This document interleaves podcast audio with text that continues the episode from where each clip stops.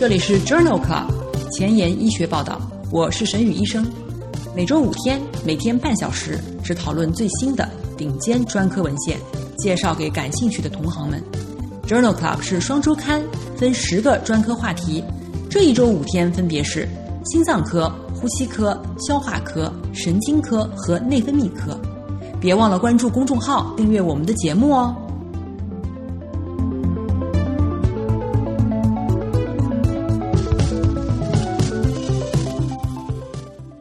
今日头条：一，FDA 连续批准了两个 CGRP 受体拮抗剂，用于治疗急性的偏头痛。二，《New England Journal of Medicine》发表中国四十一家三甲医院参加的 DIRECT-MT 研究。三，《New England Journal of Medicine》连续发表两种脊髓侧索硬化症再研的新疗法。这里是 Journal Club 前沿医学报道。神经病学星期四，Neurology Thursday，我是主播沈宇医生，精彩即将开始，不要走开哦。首先，我们来聊聊新药研发，降钙素基因相关肽 CGRP 受体位于疼痛信号通路、颅内动脉和肥大细胞当中，其活化被认为在偏头痛的病理生理学当中起到了因果作用，比如。偏头痛发作的时候，血清当中的 CGRP 的水平升高。瑞美吉盼是一种新型的口服的小分子血管舒张剂 CGRP 受体拮抗剂。二零二零年二月，FDA 已经批准了瑞美吉盼用于治疗急性偏头痛的发作。关于瑞美吉盼的三期临床研究呢，已经于二零二零年八月份发表在了《Lancet》柳叶刀杂志上面。在这项双盲随机安慰剂对照的多中心三期研究当中呢，纳入了偏头痛病史大于等于一年的偏头痛患者一千四百六十六人，被随机分配至瑞美吉盼口腔崩解片七十五毫克组和安慰剂组治疗。给药两小时以后，瑞美吉盼组和安慰剂组在止痛方面相比显著更优，百分之二十一比百分之十一，在最恼人的症状消失的比例上也显著更优。是百分之三十五比百分之二十七，最常见的不良反应是恶心和尿路感染。作者认为，在偏头痛的急性治疗当中，七十五毫克的瑞美吉盼口腔崩解片比安慰剂更有效。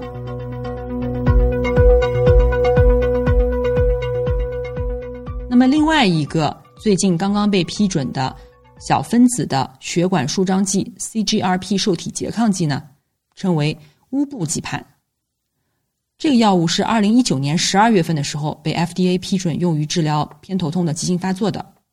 那么，关于乌布吉盼的急性偏头痛的临床研究呢，已经发表于《新英格兰医学杂志》上。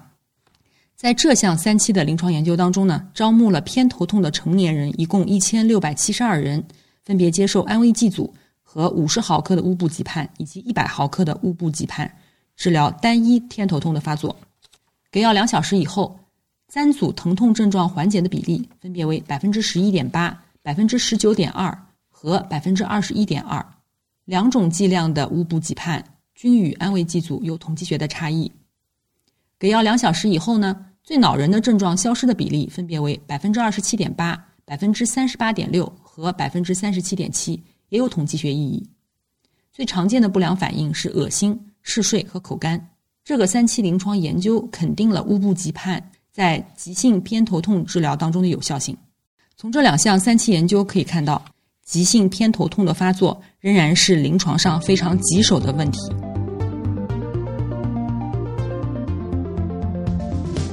临床工作繁重琐碎，无暇追踪最新研究，但主任又天天催着写课题吗？那就订阅播客 Journal Club 前沿医学报道，每周五天，每天半小时，这里只聊最新最好的临床研究。想知道哪一天是你感兴趣的专科内容吗？关注我们的微信公众号 Journal Club 前沿医学报道。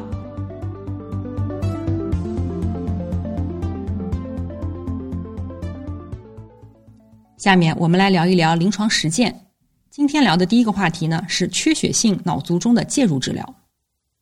缺血性脑卒中呢主要分为三种类型：一、动脉局部原位阻塞。比如动脉硬化、动脉夹层、动脉炎，或者是纤维性肌发育不良等等，可能并发血栓。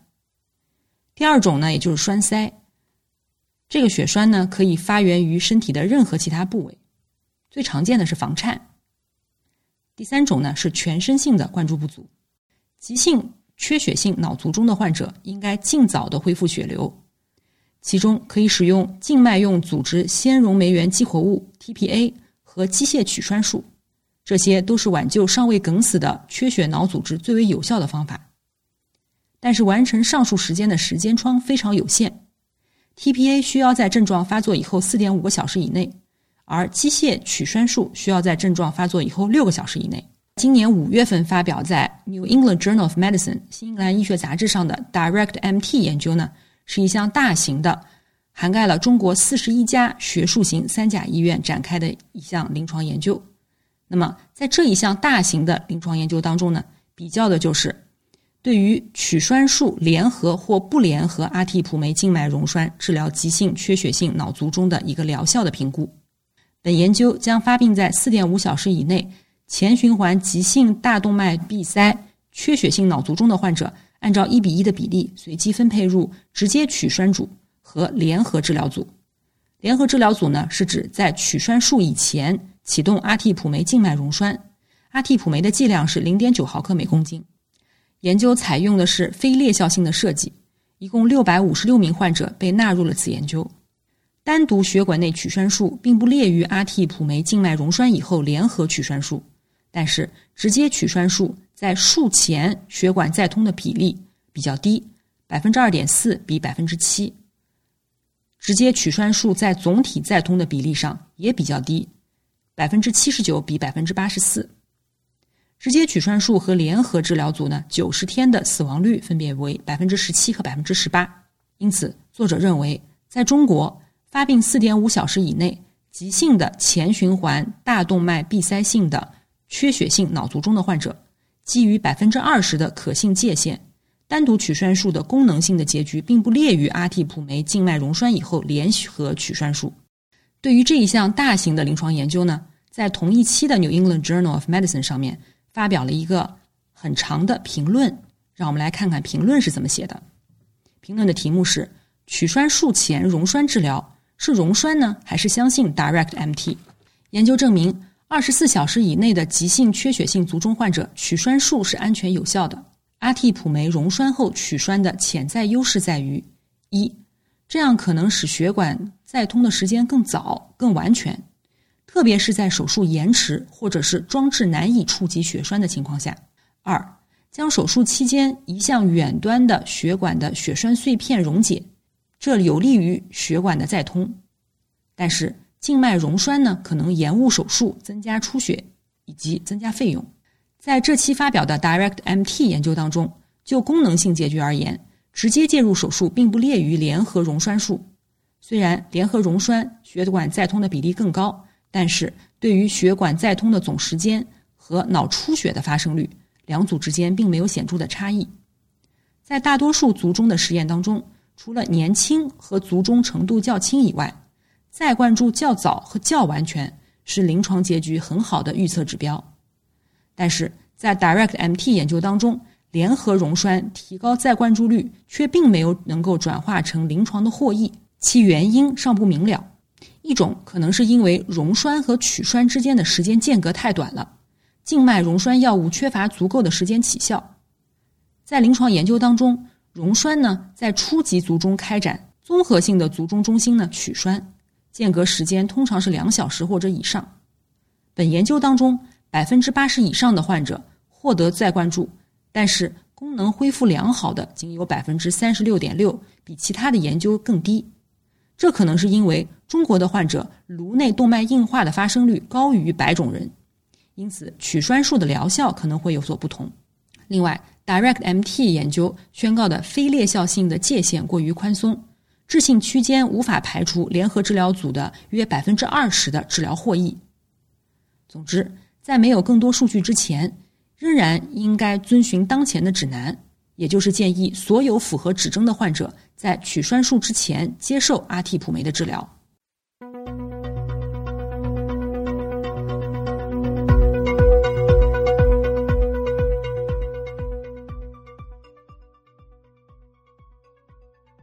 那么在二零二零年二月份发表在 jama 上的 extended iatnk 研究的第二部分对于替奈普酶的剂量进行了一个讨论。研究的目的是探讨在大血管闭塞、缺血性卒中的患者当中，血管内取栓术之前是使用零点四毫克每公斤，还是零点二五毫克每公斤的替奈普酶更安全、更有效。在这一项随机开放标签的研究当中。纳入了颈内动脉颅内段、基底动脉或者是大脑中动脉闭塞的四点五小时之内进行静脉溶栓的患者共三百例，在血管内取栓术之前，一次性给予奈替普酶零点四毫克每公斤或者是零点二五毫克每公斤。两组当中，再灌注大于百分之五十的比例均为百分之十九点三，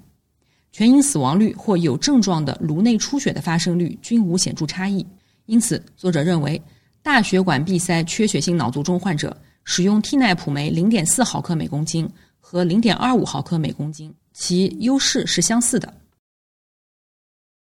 在缺血性脑卒中当中呢，缩短溶栓的门诊时间可以降低出院时的死亡率和三个月的功能结果。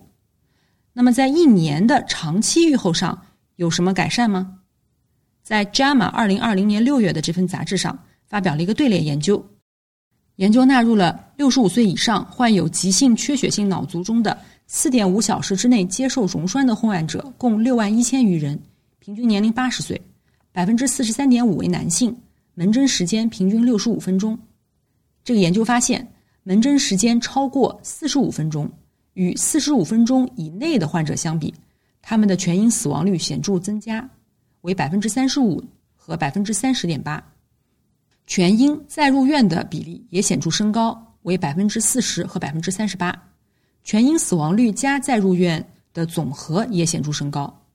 那么，当门诊时间超过六十分钟的时候，与六十分钟以内接受溶栓的患者相比，全因死亡率显著升高，分别为百分之三十五和百分之三十二。再入院的比例显著升高，分别为百分之四十一和百分之三十九。入院后九十分钟之内，门诊时间每增加十五分钟。全因死亡率均显著升高，但是九十分钟以后就没有这样的关联性了。作者认为，对于大于等于六十五岁的急性缺血性脑卒中的患者，溶栓时间的门诊时间缩短与全因死亡率低和一年以后再住院水平低相关。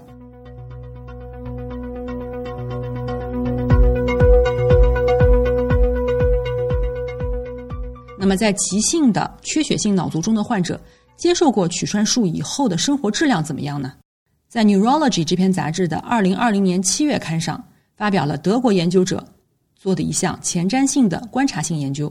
在连续五百零四名急性卒中接受取栓术的患者当中，开展的这项单中心前瞻性观察性研究，研究者利用 Euro QLO 五维问卷分析了患者报告的健康相关生活质量。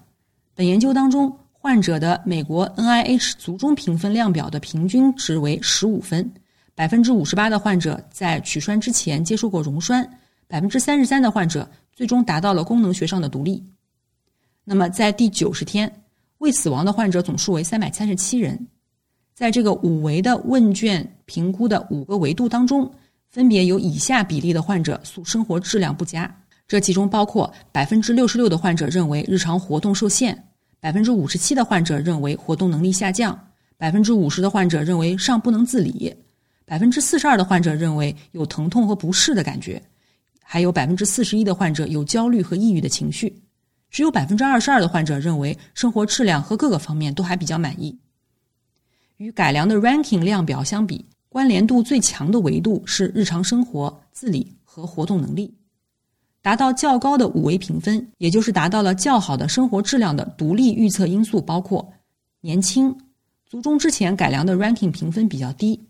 NIH 卒中量表的评分比较低，以及取栓术前接受了溶栓治疗，还有血管再通比较成功。作者认为，我们应该多关注患者卒中后的多项结局，这其中不仅包括运动，而且包括疼痛不适以及焦虑和抑郁的情绪。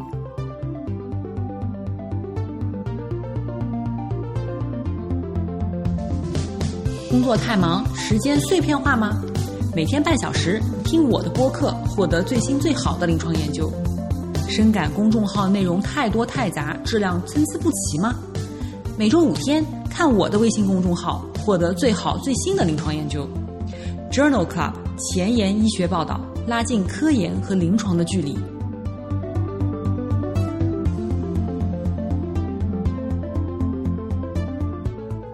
现在我们来聊一聊医学前沿。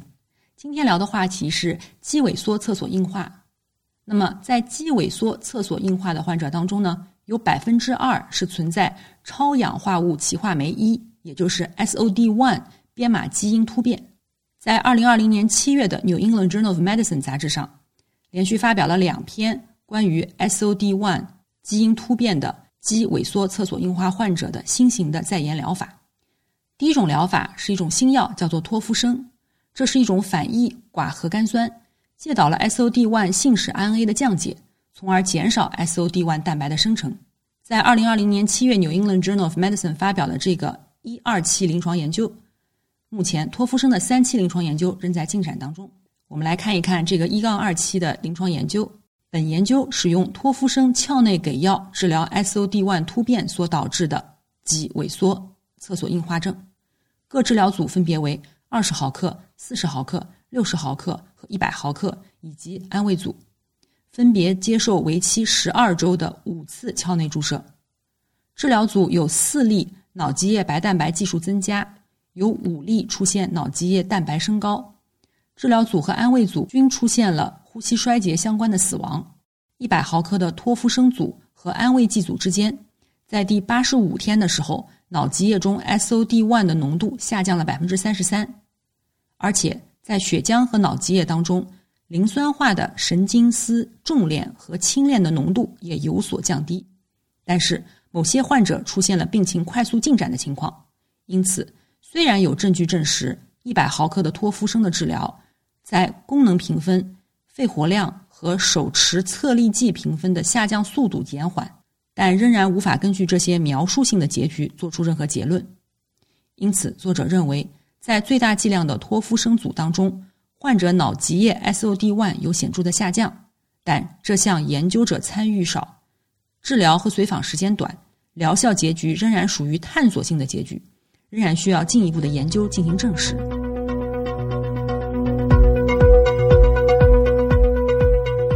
第二项研究是使用腺相关病毒和微小 RNA，针对患有 SOD1 编码基因突变的人群，通过腺相关病毒单次鞘内注射的方法，利用腺病毒为载体，将微小 RNA 转染到脊髓当中，使脊髓基因沉没，减少 SOD1 蛋白的合成。在这篇研究当中呢，只纳入了两位存在 SOD1 突变的家族性的肌萎缩厕所硬化症的患者。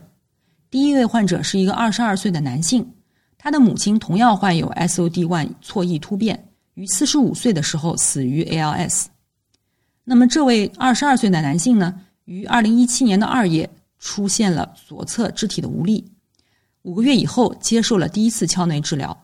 虽然在治疗过程当中出现了左上肢和右下肢运动能力的改善，但是在第十五个月的时候死于呼吸衰竭。在尸检当中发现，颈髓和腰底髓实质当中都能够检测出腺相关病毒微小 RNA SOD1 病毒基因组。脑积液当中 SOD1 水平在基线时、八周时和四十一周时分别为一百二十。一百零二以及一百二十纳克每毫升。研究的另一位患者是一名五十六岁的男性，有家族史。二零一三年起病，二零一八年的时候接受了一次鞘内注射，目前九十周病情仍然尚未稳定。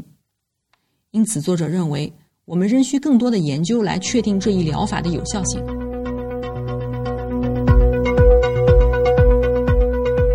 下面我们来聊一聊 COVID-19。COVID-19 的潜在并发症——格林巴利综合症。这篇文章发表在2020年6月的《New England Journal of Medicine》。在2020年2月至3月，意大利北部三家医院发现了五例 COVID-19 的患者出现了格林巴利综合症，其中四例患者首发症状是下肢无力，一例患者的首发症状是双侧面瘫以后出现供给失调和感觉异常，其中。四例患者在三到四天之内发展成全身松弛性轻瘫，其中三例患者接受了机械通气。格林巴利综合症症状出现的时间是在 COVID-19 发病以后的五到十天，无任何患者出现自主神经功能的障碍。医生测定了其中两例患者的脑脊液蛋白水平，两例患者均为正常。全部五例患者的白细胞计数小于每毫升五个，并且脑脊液 SARS COVID-19 病毒为阴性。两例患者的电生理检查与轴突型的格林巴利综合症相符，有两例与脱髓鞘病变相符。所有患者均接受了免疫球蛋白的静脉注射治疗，其中一例患者还接受了血浆置换。经过四周治疗，两例患者仍在重症监护室内。有两例患者接受了物理治疗，只有一例患者已经出院，并且可以独立行走。讨论与格林巴利相关的常见感染是肠空肠弯曲菌感染，以及巨细胞病毒、EB 病毒和寨卡病毒等病毒感染。格林巴利综合症是在 COVID-19 感染以后的患者当中观察到的神经系统的并发症之一。但是，这个小型的观察性实验仍然需要进一步的研究去阐明其中的病理生理学关联。